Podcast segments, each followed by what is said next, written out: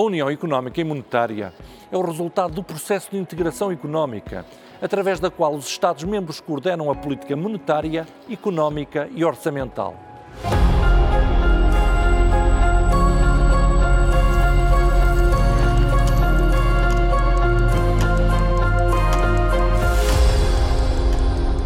Hoje, aqui em Maastricht, cumpre-se mais um passo histórico na Europa que solidariamente estamos a construir.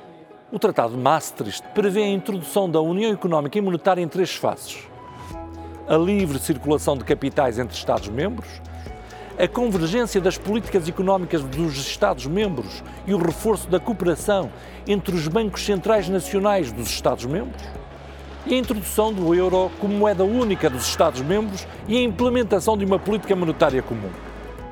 As duas primeiras fases já estão concluídas e a terceira fase ainda está em curso e é urgente aprofundá-la.